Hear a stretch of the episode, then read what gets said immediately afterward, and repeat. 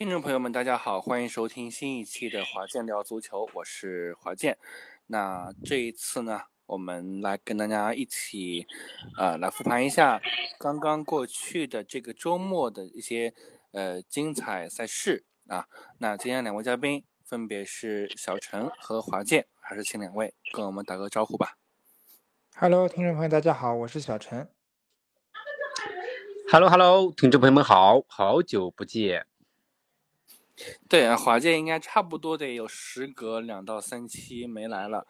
呃，之前那个华健直说啊，说啥时候曼联赢球了啊，红魔赢球了，我不请自来啊。那今天华健出现了，就说明确实是不请自来了啊。但是要聊英超之前，我们还是要来跟大家先回顾回顾国内的一些赛事啊，因为最近一段时间，其实国内还是有很多的比赛值得我们去关注的。当然，其实本来呢不必关注啊，但是因为确实是，呃，尤其是像上海海港这边，包括山东泰山这边，啊，又把不是焦点战打成了焦点战啊。那首先我们来说第一个呃比赛，就是上海海港打成都蓉城啊。当然，海港是客场打蓉城，那么最后这个结果其实是很耐人寻味啊。这个海港一比二输球，而且最有意思的是呢。呃，海港在开场三分钟啊就丢球了，啊，被甘超一脚世界波啊。那么下半场，呃，荣城其实是呃十人应战，应该说从第二十九分钟开始，荣城就是十人应战，而且是下去了一个呃极绝对绝对主力的一个外援中后卫理查德啊，呃，但是下去之后呢？就反而还被这个成都再造了个点球，再一次洞穿了这个海港的球门啊。那么直到补时阶段，这个海港由呃奥斯卡助攻平科平科嗯啊，所以这个比赛呢其实是很有戏剧性。那么同时呢也再度证明了哈维尔是一个呃这个还应该说海港呃这个引。引教练史上啊，我们说引援嘛，但确实是引教练史上这最失败的一笔一笔一笔一笔一笔买卖吧。我不知道华界跟小陈看了这场比赛之后是什么心情和什么感受。嗯，这主持人这样讲啊，就你不能说引教练史上，因为人家毕竟目前还是冠军的最有力争夺者，随着山东的零比零嘛。嗯，如果结果论、成绩论的话。他不如就失败，人人家 埃里克森什么不都什么都没有吗？呃，尽管名气比人家大的很多对吧，但人家真的是两手空空啊！别说中超冠军，足协杯啊什么都没有的。嗯 怎么说呢？我觉得这场比赛给我的感觉就是，海港呢重视重视的，但是呢还是不够。嗯，再加上主教练的确能力是有点问题。啊，都十打十一打十了，嗯，不知道什么，就打成都，只要是打成都，打打十一打十，可能就就场面上就不那么好看。哎呀，踢得乱七八糟，到后面嘛，就前场开始堆人，他他他全都换上去，啊，结果呢，反而就有点架构有点重叠了吧，所以显得好像就比较凌乱，也没有绝对的得分机会。也就是误打误撞伤停补时，啊，奥斯卡助攻平平克那那那那进球，这这这真的是踢的真的是挺不值身价。包括最后麦麦提将那个禁区内的一个任意球，已经判给海港禁区内哦，像我们还是很有机会的，结果还是一团糟，真的，这真的是没体现出呃夺冠球队那种实力在。就是特别的丑陋踢的，呃，我不知道二位是怎么想。我觉得，就即便拿了今年的中超冠军，通过很多场比赛可以展现出你这个冠军其实含金量是远远不足的。至少，就算不是含金量不足嘛，至少说服力是远远不够的，绝对不比当年的恒大什么，甚至于连山东什么都都不如。真的，这种含金量真的是太低了。就好比是山中无老虎的感觉啊，这是我的感觉。嗯，小陈呢？是的，这个我特别同意华界的这个说法。今年的中超可以说，呃，海港是在乱世之中去拿到了这样一个中超冠军啊，可以说含金量、说服力是远远不够的啊，因为我们都知道年初各种各样的原因，山东泰山可以说是自扫门前雪没有扫干净，反而出了很多乱事啊，包括金敬道无法出战等等各种各样的奇怪的原因啊，导致了包括赛中崔康熙的这个上任，已经到后面巨大的坑已经是很难去填平了，所以说，呃，今年的海港应该来说是一路上教练是磕磕绊绊，但是从整个战绩上来说，由于其他球队的这种不给力，所以没有导致出这种很恶劣的这种后果。所以才一路能够混到今天的这样一个成绩。那么从整个技战术来讲，我们在多人次的情况下，在多一人长时间十一打十的情况下，我们还是被对方的这个呃巴西的这个前场前锋队员冲击的，应该是没有方向啊。这个前锋想一过三，一过二，想怎么过怎么过，我们可以说没有任何办法啊呃。最后我印象里还应该还是徐新去送的这个点球吧。这个对，没错，也体现出了徐昕的一种鲁莽啊，一种无奈啊。所以说，呃，这场比赛我可以说从整个技战术角度上来说，这个呃哈维尔是完全是在跟徐正源比是是处于下风。那么从整个球员的机会来讲，我们两名前锋和平科和若昂目前的能力啊，呃，不足以去支撑他们单干去帮海港解决问题。他们两个前锋是需要大力去。去去去去支持的，得到支援的这样一名前锋啊，呃，他和这个隔壁这个马莱莱的这样的特点是不太一样啊，是完全是不不一样的。所以说，呃，你给了他这种二分之一球，他不一定能够去给你把球踢进球门里面。所以说，呃，目前海港在整个技战术层面比较混乱的情况下。啊，单靠奥斯卡一个人，目前看来很难解决问题，啊，所以说，呃，今年的海港应该来说啊，我们可以断言了，就应该就这个样了，因为目前来说，冠军应该已经是问题不大。那么后面你要指望海港今年有什么基准数大的变化，场场踢出一一种大比分，目前显然是不现实，他没有这个技战术能力。嗯，只是希望说。明年来一个更好的教练，把这批球员能够组合好啊。那当然，这批球员我们也知道，呃，八九九零的这批球员也到了职业生涯的这个末末最后一个阶段了。那么也是只能说啊，我觉得，嗯，海港的这种更新换代其实已经迟了啊。明年应该要启动这样一个流程。嗯嗯，而且我还听说奥斯卡应该是大概率会不续约啊，所以其实对于海港来讲。接下来怎么去换人，怎么用人，其实是迫在眉睫的一个事情。那我们回到这场比赛来讲，接下来有两个点想跟两位做一个呃具体的探讨和呃来来来跟大家做个分析啊。呃，第一个点是这样的，我们呃发现什么事儿呢？就是用人上啊，哈维尔呢第一个点用的用用的的昏招是，总是把吕文君啊放在这个。边后卫上用，那我们知道吕文君其实是一个边翼位的球员，或者说是一个左前锋啊，乃至可能还可以找到右前锋的这样的一个球员啊。但是，哎，这哈维尔很有意思，总是把他放在这个呃左后卫啊，或者说是乃至偶尔可能还会放一个什么右后卫啊。当然这个比较少见，但是左边后卫可能更多一点啊。这是第一个用人的问题。那么第二个用人问题是什么呢？那场比赛其实作为作为我来讲，我其实不应该讲这个话。但是我真忍不住，就是让我很惊呆。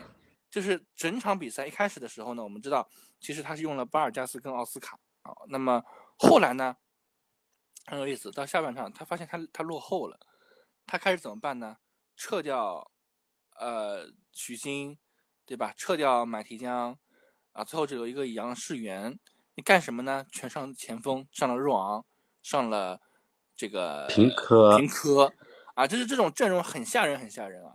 就等于说是没有中场，我们可以甚至可以说的夸张一点，他就是近似近似于是一个四幺四幺这种阵型啊，前面得对了四个前锋啊，我所以我不知道对于对于这一点，我不知道就是换人或者用人的这个呃战术，你们怎么看？华姐，这这个呢，一个首先是。十一打十，他有他的想法，他觉得前场多一个接应点，多个人总归是好的。但其实如果你球输的不得当，你多人也没有用，你没有绝对得分机会，你这人多有什么用呢？人家还有个守门员呢，你总不能全都跑到前场去跟人家拼人数吧？人家压后了，你后面你也不不可能不留手啊。所以说，人家就是往死里守的话，你没有特别好的创造力和得分能力的话，其实你人数上去也不见得占什么优势的。当然了，我能理解他的心情。首先，二十九分钟就十一打十了，前的时候居然还是落后两球，像话吗？啊，压上去被人家打反击，反击，反击。所以我说重视度还是不够，就知道凤凰山难踢。为什么不踢的稍显保守一点，甚至于可以踢的稍微难看一点？我也给你玩方法，对不对？啊，为什么吴磊能有这样的一个呃呃得分机会，把人家理查德给呃直接红牌导致人家下场呢？就是因为前前场的高速的一个攻防转换。所以说海港到现在，我觉得他定位其实你要把自己当做一个强队嘛。但是你现在有这种资本，你又没有，那你何苦呢？你还不如放下一点身段，打那些嗯和自己水平差不多的队伍的时候，该踢防反就踢呀，对吧？前面几场比赛就是踢防反的结果还是挺好的呀，对吧？就有的时候一想多了，可能有的时候也就不行了。所以这时候其实有的时候和申花其实真的是一模一样，有的时候就只要一想多了啊，我人数优势了，啊，我牌面实力。不见得比你弱的，我就有想想法了。包括队员和教练都有想法的时候，往往事与愿违。所以怎么说呢？嗯，昏招呢？吕文君这个是的确挺昏的，就他的得分能力是摆在那里的。而且这赛季，其实前几个赛季也是如此。当球队进入到一个得分荒或者需要人站出来的时候，吕文君的门前一脚能力绝对是在队里绝对算是一流的，可以当个外援来用。嗯，甚至于比吴磊都要强一点。就很多不是得分的绝对的机会的时候，他禁区外的远射或者是抢点，其实是挺在行的。就这点把抓握抓住战机的能力上来说，比吴磊甚至都要强一点。嗯，所以说真的是很被外界挺诟病的吧。而且那时候，其实嗯，真的需要人家李文金在做深度防守吗？没必要啊。嗯，所以挺看不懂。当然了，可能教练有教练员的想法，我们可能领悟不到，好吧？我只能这样讲。当然了，对于哈维尔来讲，讲白了，他这赛季人家俱乐部也是没办法，骑虎难下了，对吧？我已经到这个节骨眼上了，你该淘汰的也淘汰了，对吧？该争取的也争取不到了，那就只有守住这个联赛冠军这最后一张遮羞布了。所以说，我不，我我我现在换教练，可能成绩也就是这样子了。万一换了，队里面更更更不安定了啊！而且这这都快结束了，算了，就这样过渡一下吧。反正至少有一个有一个那个中超冠军嘛，至少也对球迷和俱乐部有一个交代，对吧？守住这个底线嘛，就是这样。我觉得，我觉得哈维尔他现在其实讲白了。他也不会有太大压力了，再加上山东又不争气，就更没有大压力了。人家外界也很清楚了，就没没什么了。到后面甚至于，嗯，到最后两三轮的时候，因为他只要后面只要拿一分就可以了嘛。到后面两三轮的时候，就就稍微踢一踢吧，就稍微踢一踢，啊，就甚至于可以练练新人。嗯嗯，我就这么个认为。嗯，而且他下一场就要踢南通之云。啊，就不见得好踢，啊，不见得好踢，啊，嗯，小陈呢？呃，从整个这个情况技战术角度上来讲，呃，我前面也讲了啊，呃，在比分落后的情况下，海港其实下半场我们说大连人踢的是一个五三幺的一个阵型，一个深度防守的这样一个阵型，只派出前面的这个巴西外援在那单单干单兵作战，确实也起到了效果。海港呢是，呃，最后是不管不顾。我记得刘小龙也派上来了吧？可能最后应该是五五前锋啊，二三五，我们可以这么讲，说一个不要命的，他后防线只留蒋蒋光太和张林鹏的这样一个一个一个阵型啊，所以说，但是你，呃，我只能理解为就是说哈维尔是，呃，可能就是如果他手里还有前锋的话，他甚至要打六前锋、七前锋啊。如果足球场上还能允许这个这样的话，啊，但是事实情况并不是这样的，不是说你堆的前锋多少，你的人员多少就行的。嗯，其实，呃，那啊个李振龙中间也上来了啊。对，那嗯么从阵容上角度上来讲，我觉得就是说，呃，并不是说前面堆五个前锋乃至六个前锋就有好的这样一个效果的啊，所以说，呃，怎么说我我我就是就是希望啊，呃明年就是我当然我也觉得明年教练应该也不会像哈维尔这样去用。其实说难听点就是，呃，海港的板凳上也并不是说没有人啊，只是说，呃，海港目前的整个一套阵容啊。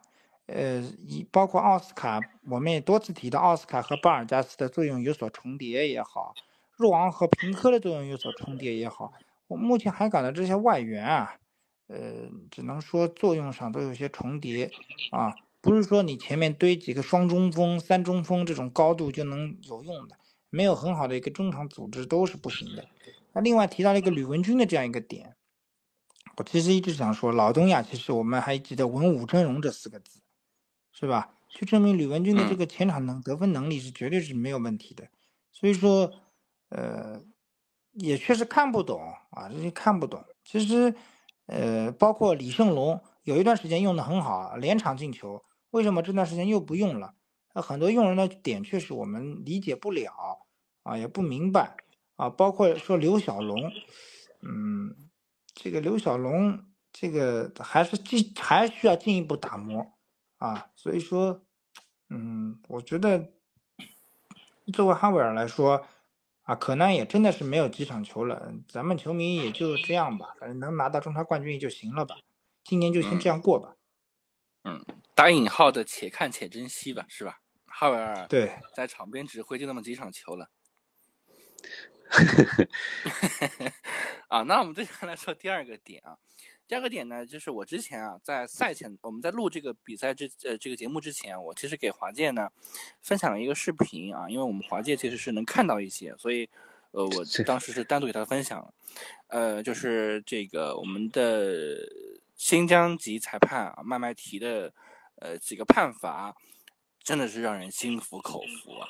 呃，华界跟我们讲讲吧，就是你在你的视角下，呃，你看了这几个判罚之后，什么心情，什么感受？我们再次重复的提这个话题，因为其实我记得很清楚，我们之前有一期节目，华界已经跟大家聊过这个事情了。啊，对，这个之前几期里面某一期聊到过这个裁判，我是很欣赏这个裁判，但很遗憾，可能由于是业务能力就是挺好，但是这软实力不足，他的英文水平不好，所以可能无缘去执法国际级的赛事啊，没能让人家看到我们中国的力量，啊，就说中国执法的力度，啊，光一个好好先生马某某。啊，肯定是不行的。嗯，那么言归正传，讲到这场比赛，那胆子也很大啊。上半场二十九分钟，我们的五球王这球高速前插，一个准单刀，人家理查德呼轻轻一拽，急急拉急松，没逃过啊，都不用带视频助理裁判的，直接红宝石卡、钻石卡就亮出来了，就都。不用看视频，人家不用，嗯，等你那个四川球员去解释，啊，大家都很清楚，那时候也就赢一个球，啊，上半场就十打十一了，四川肯定是不肯，但没用。那且看看了，就我们球迷看了慢镜头的交代以后，这的的确确就是一张，啊，一张红牌无疑。那我们球迷又开始在场外开始喊了，哎呀，拉他干嘛呀？进去了能咋地？啊，可能就打飞机了，何苦呢？当然，这时候这是一句后话啊。那至少这样的一个结果对四川是一个重击。但是，但是，人家说这个呃，不见得就是塞翁失马嘛，不见得的。反而海港压上去以后，哎，下半场啊，可能那个徐新可能一时冲动，对吧？然后。就给了人家一个点球。呃，这球说实话也是电光火石之间，就真的是绊了那么一下，且到底是在线内线外，因为就在禁区线前的犯规，就人家都不不带看视频的，就直接指向点球点。呃，球说你去看一下，你去看一下，不看，结果哎，慢镜就显现出来，哎，就是在禁区里面稍微碰擦那么一下，啊，那这时候的关系就特别微妙了。尽管人家实打实，但人家有点球了，啊，踢进去了，哦，真是佩服啊，明察秋毫，啊，丝丝入扣。到了伤停补时那块呢，其实这个呢也是给我长了一个知识点，为什么呢？因为我印象当中，守门员就是。如果拖延时间，多数情况下是给黄牌与警。对，但他不仅仅是给了黄牌，还给了一个禁区内的任意球啊，不是点球啊，是任意球。六秒违例的任间接任意球。对，六秒六秒违例的间接任意球。然后我我去浏览一下那个规则，他是说，如果说你这球是死球的情况下，那么守门员百发。这个呢没有几秒几秒的讲不清楚的，所以呢肯定是必须得由你来发的。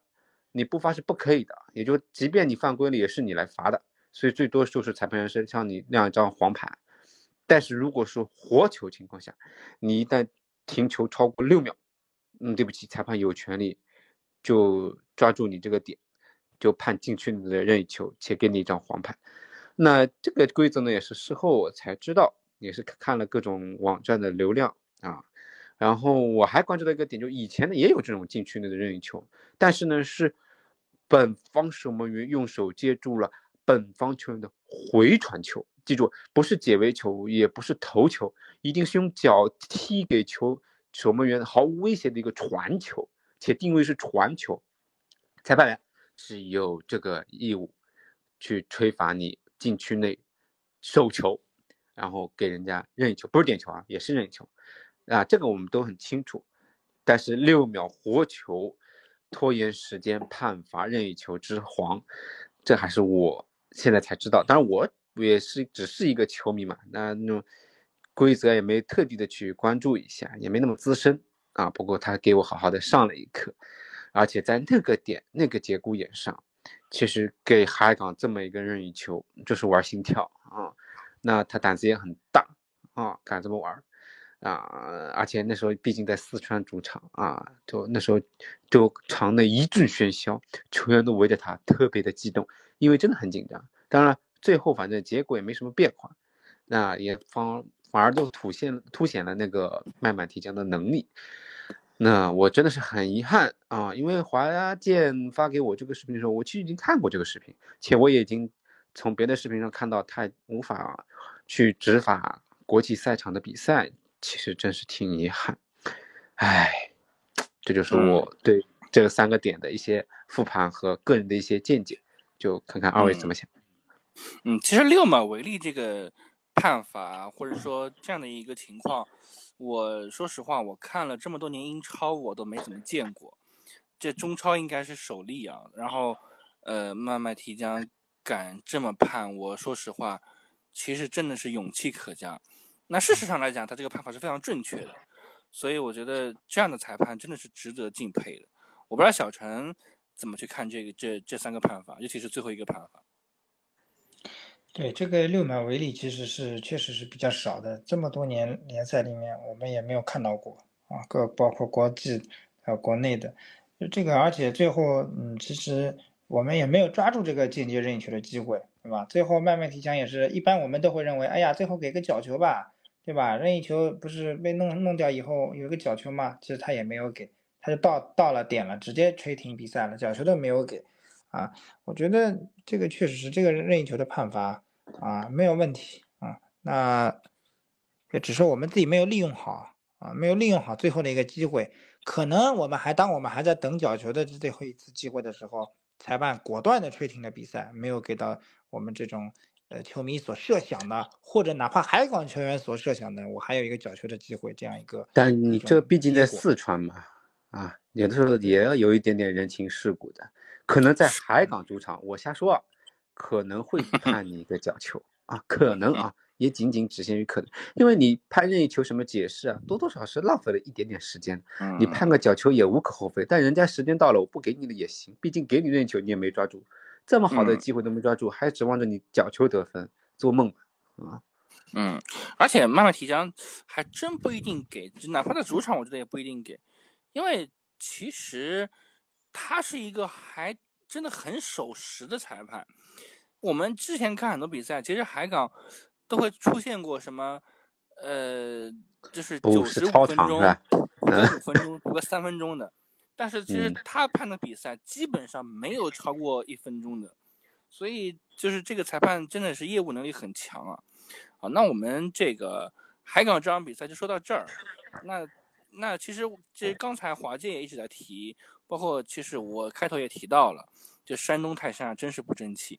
因为如果山东这场比赛其实赢了，正是现在这个漩涡里的大连人的话，那其实后面这个比赛是有的可看的，因为我们知道，如就是海港打成都都打成这样。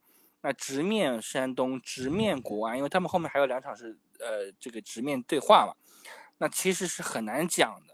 而且因为海港还要遭遇南通，南通其实也是在为保级苦苦而战，呃，所以其实都会有很多不好说的结果。那因为大就是这一场比赛，南通呃这个山东被大连逼平了零比零，那就会导致一个结果就是他们会差八分。那么，即便其实海港输给了国安，输给了呃山东，山东其实也可以力用有有两分的优势去力压山东夺冠，啊、所以呃，我觉得蛮遗憾的，呃，就是哪怕哈维尔后面真的是下课了，也不是真的了，就就是会下课了，就是也会让他有一个吹嘘自己的这个这个这个这个这个机会是吧？资本是吧？哎呀，我去中国对吧？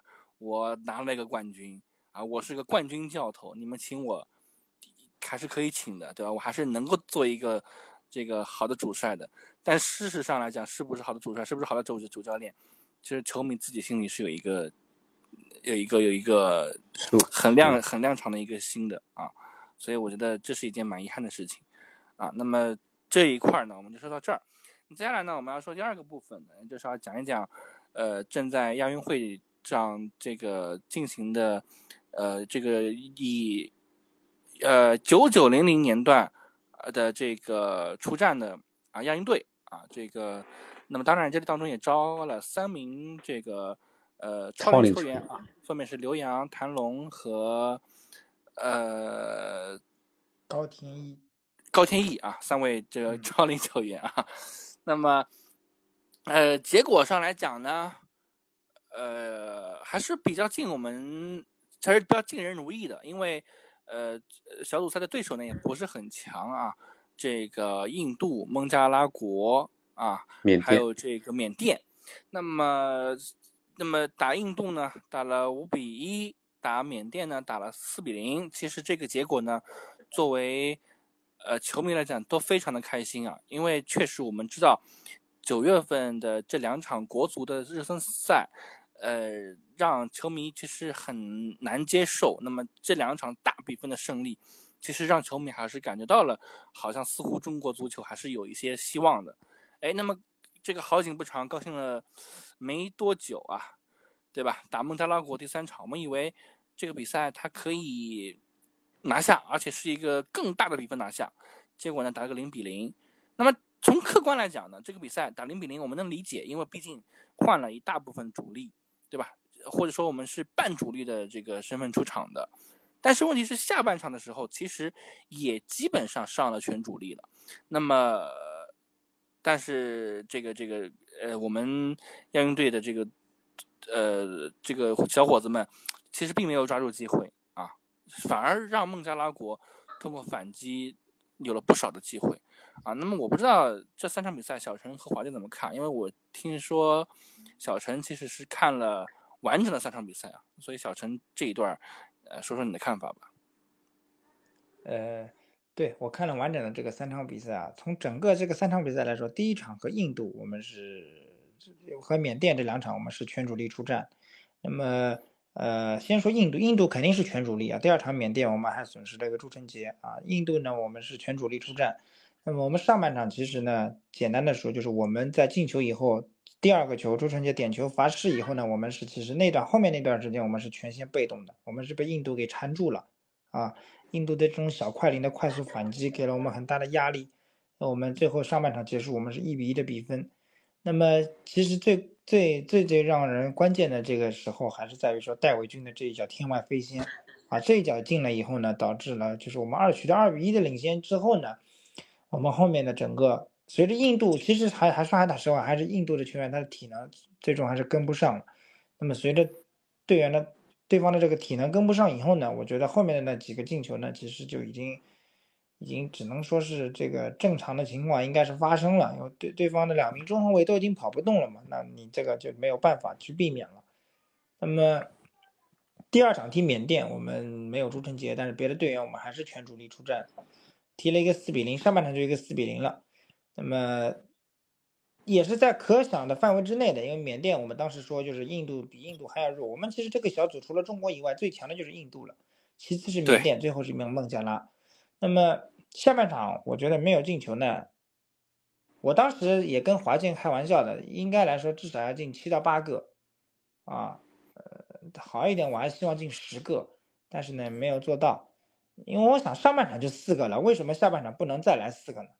没想到我们下半场，呃，你也可以往好里想，你也可以理解为收了；往不好里想呢，你也可以理解为中国队也也也没这能力破门了。啊，缅甸也找到你的防守方法了，啊，那么第三场踢孟加拉国是我其实不太满意的。如果与其说前两场我们可以说取得领先了，我们收一收啊，结束了，收兵了，不干了。第三场是我不太能接受的。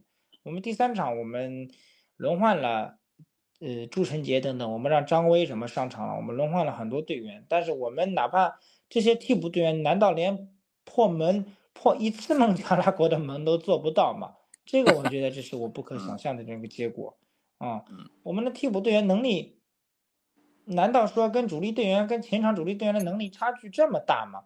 连打孟加拉国取得个一比零都不行吗？啊，我觉得这点是，我觉得你以后你，你哪怕你碰到后面的对手，你这样子踢肯定是不行的，对吧？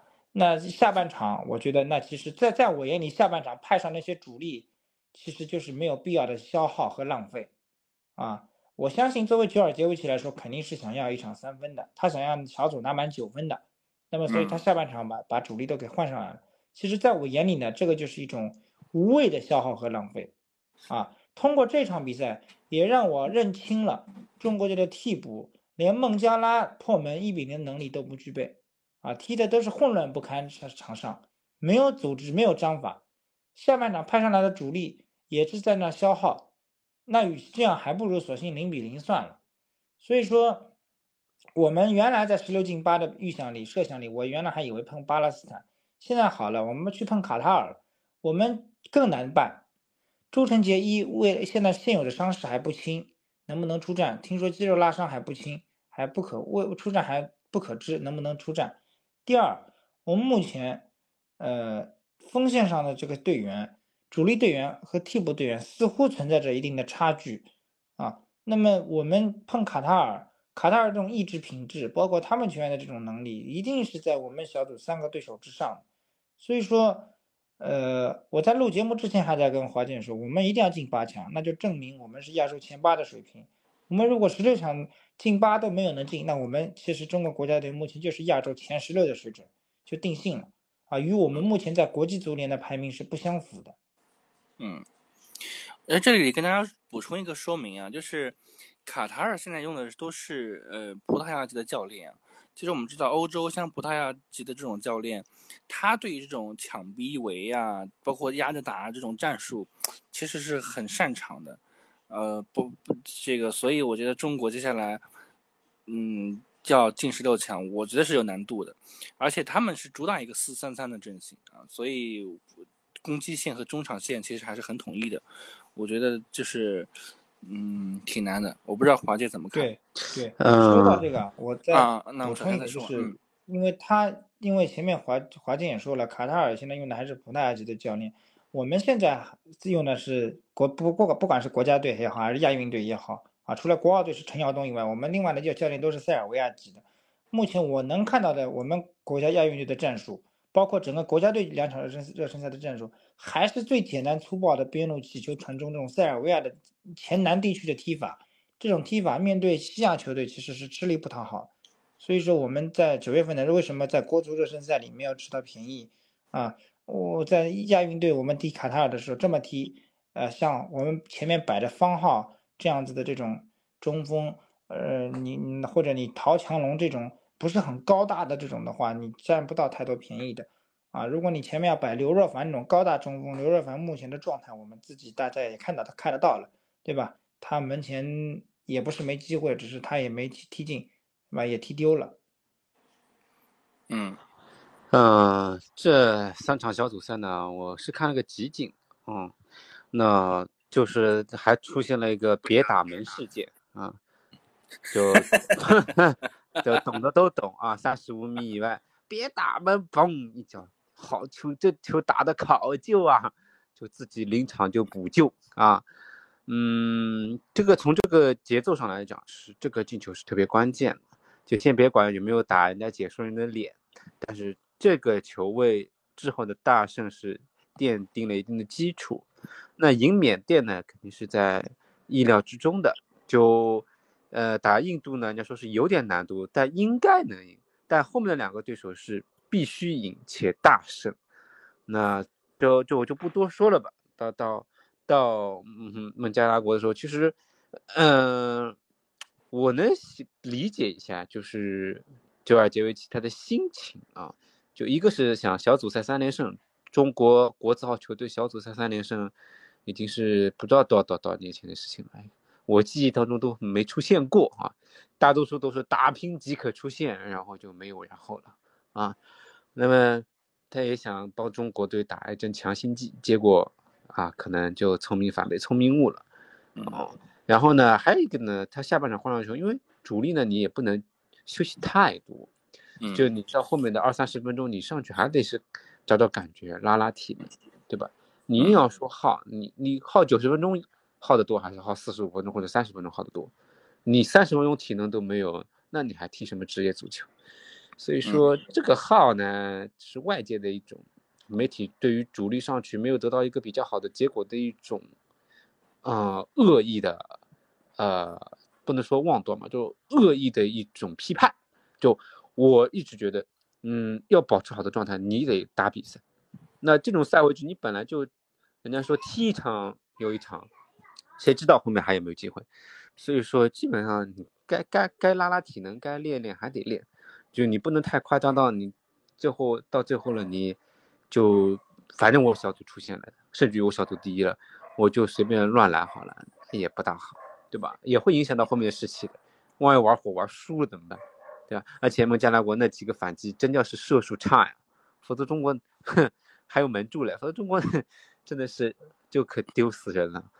嗯，当然，大家都在外界都在讲踢卡塔尔可能凶多吉少，那一个嘛，多多少少在自己这边，只要只要有点机会，啊，加上就东道主的优势吧，就你要说一点机会都没有呢，可能过于悲观，啊，还是可以可可以展望一下，也不要一一棍子打死，或者是不要去攒人品啊，还是明天静观其变吧。嗯，当然战术特别关键，到底是采取一个怎么样的一个战术，可能要稍微收一收比较合理一点，啊，这是我个人的一个看法。对，嗯，好，那我们也期待吧，我们期待，呃，接下来这个，呃，十六进八的结果啊，然后跟可以跟大家报告一下，今天是我们录制这期节目的时间是。呃，九月二十六日的晚间啊，那这个比赛呢会在九月二十七日啊，那么从录制时间来是明天的时间会进行啊，那我们到时候看实际情况而定，可能也会跟大家来分析分析，呃，来加更一期来聊，到时候我们看情况而定。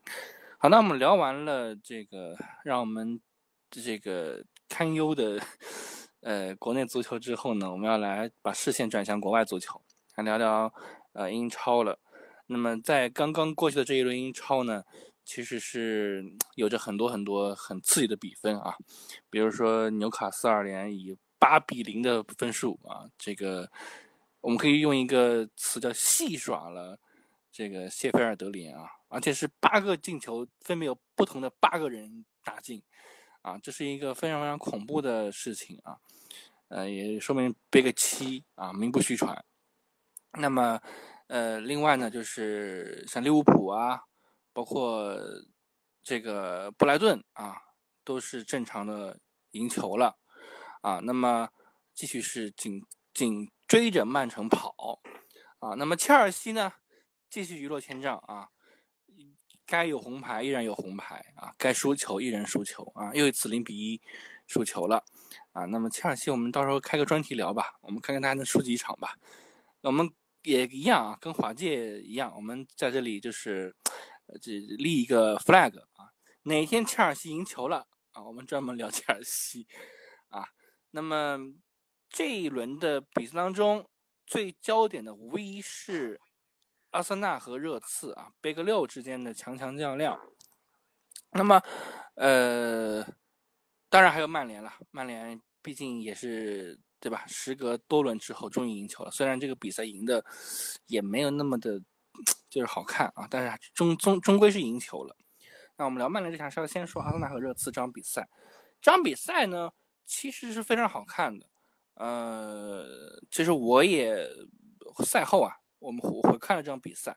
呃，那我我对一会儿我还是有有一点想说的，呃，没办没办法，就说到国际赛国际足球啊，就是说的还想挺多的，啊，先看看华健跟小陈怎么看这场比赛吧。呃，热刺跟阿森纳二比二。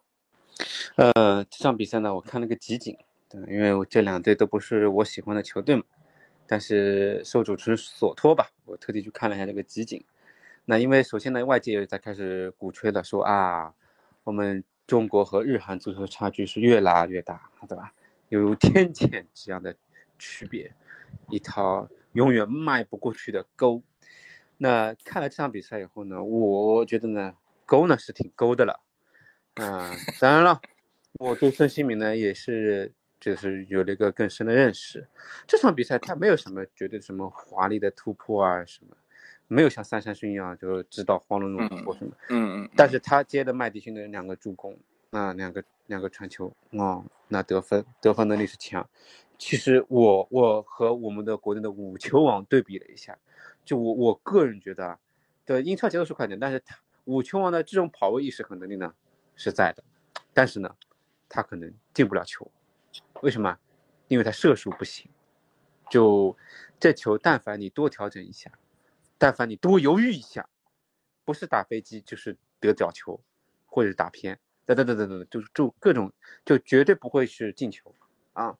那孙兴敏的能力就在这里，其实没有特别花哨，真的是很踏踏实实、很扎实的一个基本功。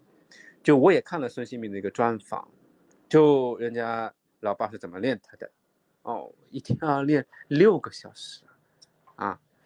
哦，就就就是冬天也是那那么练，一直练练练练练，哦，就是放弃读读书了，我我不上学了，就我天天练，哦，所以说那人家家没有什么特别花哨，也不是什么呃天选之子，就是靠自己日积月的累积训练，把足球当做身体的一部分啊，肌肉的记忆力，所以就是毫不犹豫，很果断。嗯，当然了，身体素质也是有的嘛。但是这场比赛没有展现出他特别棒的身体素质的一方面，就是对机会的把握上和得分的意识上灵敏，嗯，临门一脚的处理上。那之前他还有个越位球也进了的，那也是进了的，就是越位了而已。啊，而且确认了好久啊，没办法，所以是越位球。嗯，倒是，呃，阿森纳。就进的这两个球，一个热刺乌龙，一个是松点，啊，进的呢多多少少有些运气成分，就没有绝对的说服力的，啊，呃，在别且在自己的主场被热刺踢成这副样子，热刺的得分机会其实绝对机会比阿森纳还是要多一点，经常是阿森纳禁区前面就兵荒马乱啊，人仰马翻，就怎么说呢？嗯，外界也在说，就是，呃。孙兴民找到了一个合适的九号位的位置，嗯，他这几场比赛进了五个球，啊，一个一个帽子戏法，一个梅开二度，就集中是挺集中的，但是他调整的位置，也是这几轮的事情，就把里特利森给调开了，让他踢了一个九号位，就人家说终于找到了他正确的打开方式啊，热刺离开了凯恩还是能活下去的。啊，就外界一界一片看好声。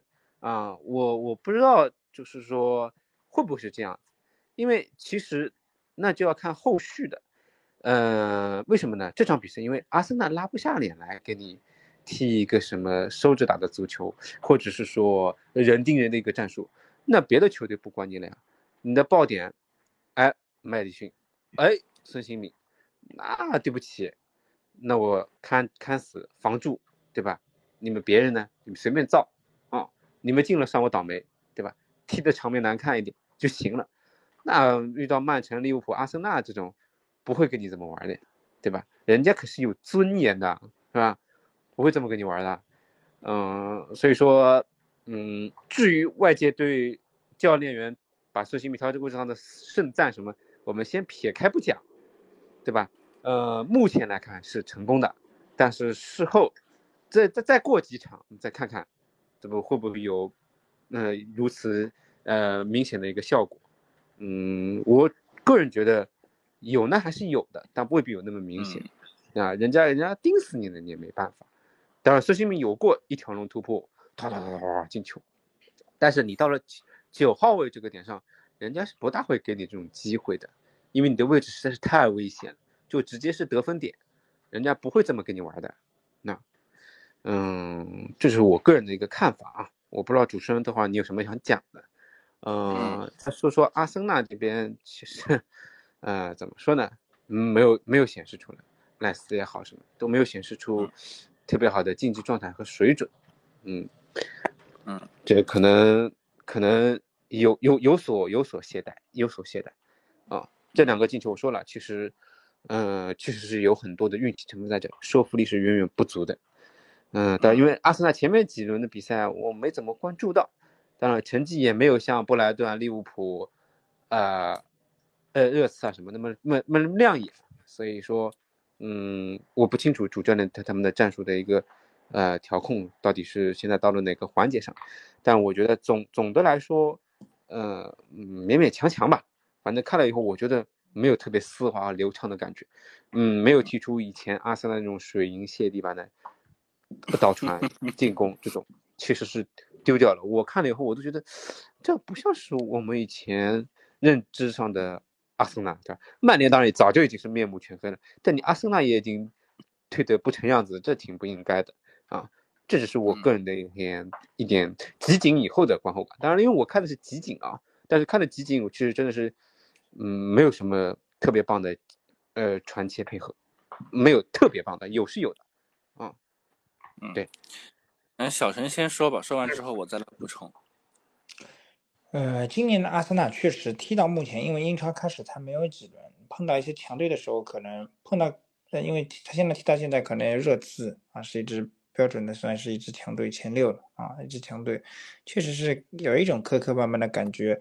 可以说这场比赛呢是上演了一场你追我赶的大戏啊。如果对于不是双方球迷的球迷来说，我觉得是挺好看的啊。对的，因为我也不是阿森纳球迷，也不是热刺球迷，我是觉得这场比赛挺好看啊，是一场你追我赶的一场好戏啊。那如果是阿森纳球迷呢，肯定会觉得这场比赛阿森纳的发挥没有这种技术含量，我觉得是有一些下降，没有达到这种去年那种好的状态啊，也是我觉得也是客观事实啊。那么，呃，我觉得这场比赛就像前面华姐所讲的，充分体现了这种孙兴民这种韩国拳的这种门前的把握能力。我觉得目前在亚洲球员里面，确实是他跟。三山勋属于是一流球员啊，很难有这样的目前亚洲球员还能再高于他们啊，所以说，呃，整个比赛，说实话，阿森纳是在部分区间段内控制了比赛，但是我觉得在两度领先以后，没能控制住整个局面，也显示出了后防线上是存在一定的问题啊，呃，因为我们也知道强强对话就是中场的争夺。谁能把中场控制下来、夺下来，那就是对于整个球队的运作运转会起到一个一种承上启下的一种作用。那么，我们也通过这场比赛，我们也可以看到，阿森纳在中场无法得到这种强有力的控制之后的这种后防线上一种兵荒马乱的一种情况，因为你中场不能完全压制住热刺，导致他在不断的组织进攻，那么后防线的压力出现了巨大的这种真空，那么就会导致你后防线压力会很大。所以呢，我就觉得就是说，阿森纳在两度领先以后都没有能守住这个结果，就就是充分证明了，就是热刺在全力反击的时候，阿森纳的这种控制力没有体现出来。嗯，是。那么，我觉得其实两位的整个加起来的这个这个这个分析啊，就是其实把整场比赛都说的已经很透彻了。那我就做个总结吧，因为我觉得其实都已经包含到了我想说的了。那我其实想说的点是什么呢？热刺啊，我今年和去年看了差不多得有十几场比赛吧，因为六热刺跟利物浦的。交手两回合，包括热刺跟切尔西啊、曼联的交手，我基本上都会看。那么我我我我有一个深刻的感受，我不知道华健跟小陈感受得到，就是热刺很人来疯。你热刺呢，如果你在平手的这个情况下呢，他其实踢得像温吞水，他没有什么这种很华丽或者说也很很很要跟你拼命的这种架势的。哎，但是你被领先了啊，热刺被领先了，他要跟你拼命。对不对瞬间就压出来了，而且一般的球队很难够招架他的这种压出来的这种气势、这种态势，啊，这是第一个点。那第二个点呢？我们回到阿森纳这边说，阿森纳其实上半场我认为是踢得挺好的，他其实是掌控了整个局势的，因为有赖斯啊，这因为赖斯是一个就是很很很很有特点、很有能力的一个呃球员，是一个屏障嘛。我其实之前都一直反复强调的，呃，我们包括呃上上一期节目的时候也说过这个名球员。那么四十五分钟之后，呃，赖斯呢其实是呃因伤下场。那么下场之后呢，就换上了呃哈弗茨，换上了维埃拉。那么包括中场后面还有呃若尔尼奥，还有厄德高啊。那么就是这几个球员，我们会发现一个特点。呃，就是像若尔尼奥呢，是组织型的后腰，那像维埃拉也好，哈弗茨也好，呃，包括还有这个若呃这个这个这个厄德高也好，他们都是属于就是前场的攻击手啊，呃，那么这样的一个阵容上来之后，你会发现一个问题，就是哈弗茨我们先撇开啊，因为他确实没有助攻，没有进球嘛，你只能讲他不捣乱就很好了，那么。这里面缺一个角色，就是防守的一个角色，因为赖斯受伤下场了。那么托马斯帕蒂，他其实是一个，呃，在阿森纳当中起到一个很好的一个防守作用的一个后腰，或者说一个右后卫啊。他今年踢的右后卫也很多，但是因为他也伤着不能上。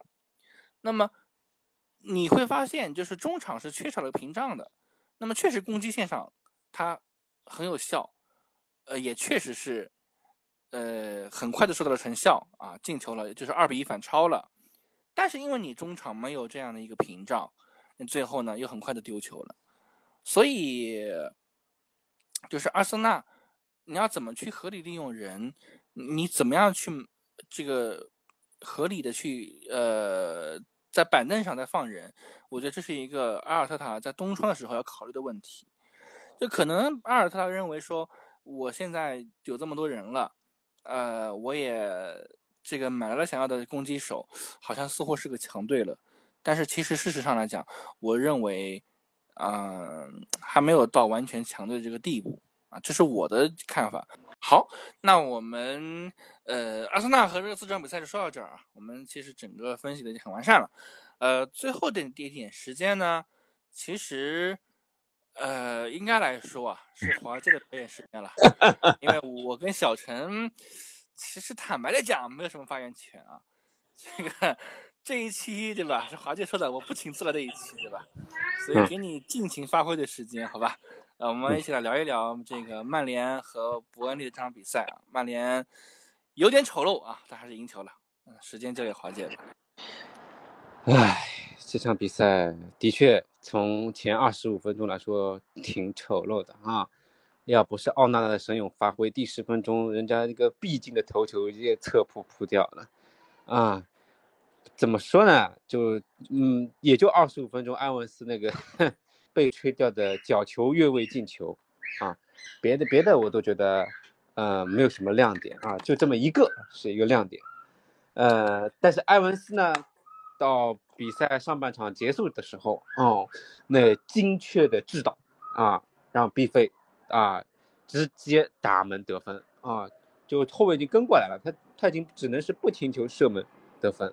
啊，所以说也是由一个进球变成一个助攻啊，略显遗憾，但是帮助球队，呃，通过这个球获得了胜利。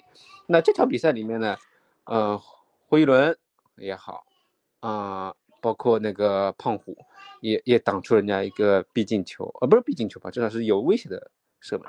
嗯，甚至于说怎么说呢，小将汉尼拔也上场，也也也有亮眼的表现，但是。就是为什么丑陋，就是因为把握机会能力不够。就不管是霍伊伦的那个射门没有得分，包括包括就是我们上赛季的得分王啊，拉什福德啊，那球都不进哦，下半场就禁区内就面对门将，这这都不进，我真的是大跌眼镜，这怎么能不进呢？这太太不应该了，就就怎么说呢？就一下子好像大失水准。就让我觉得，呃，前锋如果不进球，那那要你干嘛呢？就你你这个位置上你就应该进球啊，结果你没有把握住机会，所以这场比赛就是因为把握机会能力不足，人家射术不精，啊，所以你只赢了这么一个。那你要说了，你不是说把握机会不足吗？你还是进了，但是赢得很危险，就像主持人说的，很丑陋，人家也是有得分机会的。真叫是奥纳纳这个疯子，有的时候，呃，疯起来还是挺厉害的啊。所以说，呃，曼联从这场比赛来看，我觉得就是精气神还是在的，对外界对他质疑还是有，就是因为怎么说呢？对于滕哈赫的掌控力是有质疑的，因为呃，前面大家也都看到了，我们这个支球队啊，嗯，内忧不少啊，就包括更衣室还打群架四个人啊，我就不 一一点名了啊，这这这。大多数都在场上，这四个人我就不讲了。啊，这这怎么怎么讲呢？就其实人家都觉得更衣室都已经控制不住了，你还踢啥球？啊，你还不是说了吗？我们有良好的秩序啊。上赛季打架了就就不让踢了，你这赛季四几乎是三大主力 开始干仗了，你怎么办？啊，该上还得上。啊，但从从结果上论来讲，或者从这个场上的表现来讲，还不错。至少是赢了啊！客场赢伯恩利也是赢吧？好吧，嗯，我我我觉得曼联怎么说呢？呃，中场控制力都不够啊，就靠这个胖虎一个人在后防线苦苦支撑，稍微抢一抢，其实是不行的啊！中场组织太差太差，怎么办呢？就难道要要再换吗？再再换能能换谁呢？的安把安东尼换了，把这个大水货，啊，那你换能换谁？把那个把麦麦迪逊换过来呀？就我我我一直觉得，就中场控制不足，那你就机会就少，且你的机会把握能力也不如上赛季。所以你看，踢了六轮才九分，呃，就比那个伤兵满营，呃，大力引援的切尔西好那么点点啊。就我我我。我觉得我们曼联这赛季其实就是让我大失所望的。我我知道肯定会有所下降，不一定能到第三名的成绩，但是进欧冠区是最最起码的。但现在我看这个英超局势下，我看曼联 选就就 可能都要到第八、第九了，就第八、第九不是第七、第八了，可能就就前面因为曼城稳如狗啊，利物浦也很猛哦，布莱顿也像嗑了兴奋剂一样。嗯，纽卡嘛，目前还保持一个比较稳定的一个状态，热热刺什么排名都在你前头。阿森纳，就就就你咋办呢？嗯，你到连欧联杯都踢不了了，再下去，就是赶快把内部问题先消化掉，然后中场的厚度加上前锋能力把握起来再强一点，嗯，可能还有希望去冲击一下，因为英超，呃，真正的到的风水岭是圣诞赛程。但是你前面如果落的太多的话，也不好办，就摆在你前面的困难不少。且前阵子，啊，在一场乱战中还是输给了那个拜仁。说呢，曼联真的是哪都有问题，后防后防不行，除了门将进进出出状态还算凑合，啊，中锋嘛也也也，哎，怎么说呢？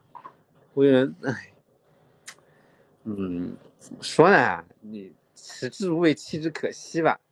嗯，目前没有特别亮眼的表现。哎呀，我真的是特别担忧，担担心担忧我们老爵的身体撑不住了，再看下去真的是，哎呀，我身为曼联球迷也非常的痛苦，就场场比赛就就就就就就就要背上速效救心丸，就人家攻到你前场，总觉得好像很危险啊，后场的硬度也不够，逼抢力度也不够，红魔精神还是少了很多，哎，怎么办？这这真的是。哎看看吧，看看东窗有没有机会把那个中后场的厚度加加强啊，然后中前场的组织再换换，就这两个位置是目前我觉得是比较缺的。至于前锋也，当家前锋也不可能过来，而且你你如果中场稍微提上去以后，呃，我们现在只能是量变达到质变了，没办法，就把握能力不足就多给几次机会吧，啊，这就是我对我们曼联特别痛心的一一种看法。啊，不知道二位是怎么想？来吧，尽情的来调侃一下我魔。嗯，小陈就补充吧。呃，上一周我记得我们同样聊过曼联的话题啊。我在做曼联的这个点评的时候，已经详细的点评过了曼联的技战术问题，是可以说是全面的啊。后防线缺少了瓦拉内以后，硬度的下降，包括使用单后腰卡塞米罗的这种不太合适的这种没有那种硬度的支撑。啊，包括前锋拉什福德能够无限次的浪费机会的这样一种情况，可以导致三条线从前中后三条线啊由后到前的这种由攻转守、由守转攻都导致导致一种不均衡。那这种情况短期内 应该来说，我上周也给球迷朋友讲了，很难得到有效的解决啊，因为前锋这个能力啊，把握机会的能力，呃，真的。这个我们怎么说？英超本身创造机会就没这么容易。那你在有限的机会里，你再没有把握好的话，呃，这个真的是挺可惜的啊。那么目前来看，确实我觉得曼联要调整的地方很多啊。呃，一个是后腰的硬度啊，一个是瓦拉内亟待啊亟待快速回归啊。呃，另外一个就是。我我们的前锋线上啊，是否可以有更好的这种前锋？包括中场是否能够有更好的输送传球的这种传球手？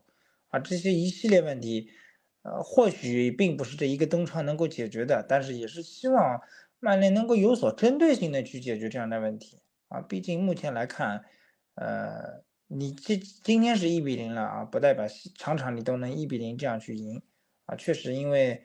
每个球队它的攻击力是不一样的啊，呃，我我我们上周在聊曼联的这个话题的时候，也其实也挺无奈的啊。听过我们上周的朋友节目的球迷朋友，应该也已经知道了曼联的问题在哪里。嗯，是。那我们呃也期待吧，因为我听说瓦拉内和阿姆拉巴特已经开始有所恢复，开始上场了，所以。呃，我们期待曼联接下来有改变，因为接下来曼联的赛程其实还挺好，呃，会碰卢顿啊，包括还刚刚被纽卡痛击的谢菲尔德联啊，我觉得其实可以找找状态所以我们可以期待一下。呃，那以上就是我们这期节目的所有内容啊，我们所有想跟大家讨论的点，其其实都已经讨论完了。那也非常感谢大家的收听和守候，呃。欧冠呢，我们会在下一次节目当中啊，跟大家再来回顾，因为这周还是会有正常的欧冠赛事进行的。对，那我们呃也可以再期待一下啊，因为今年这一次的欧冠分组其实强弱呃没有那么那么的分明啊，所以我们可能在小组赛期间的这个欧冠的。的内容不会涉及的太多啊，那也请大家呃谅解，嗯，可以关注后续啊，十六强之后，嗯，会会有更加精彩的这个比赛，可以一起来跟大家讨论。那这期节目就是这样，感谢各位的收听和陪伴，我们下一周再会。拜拜。等下次曼联赢球，我们再会。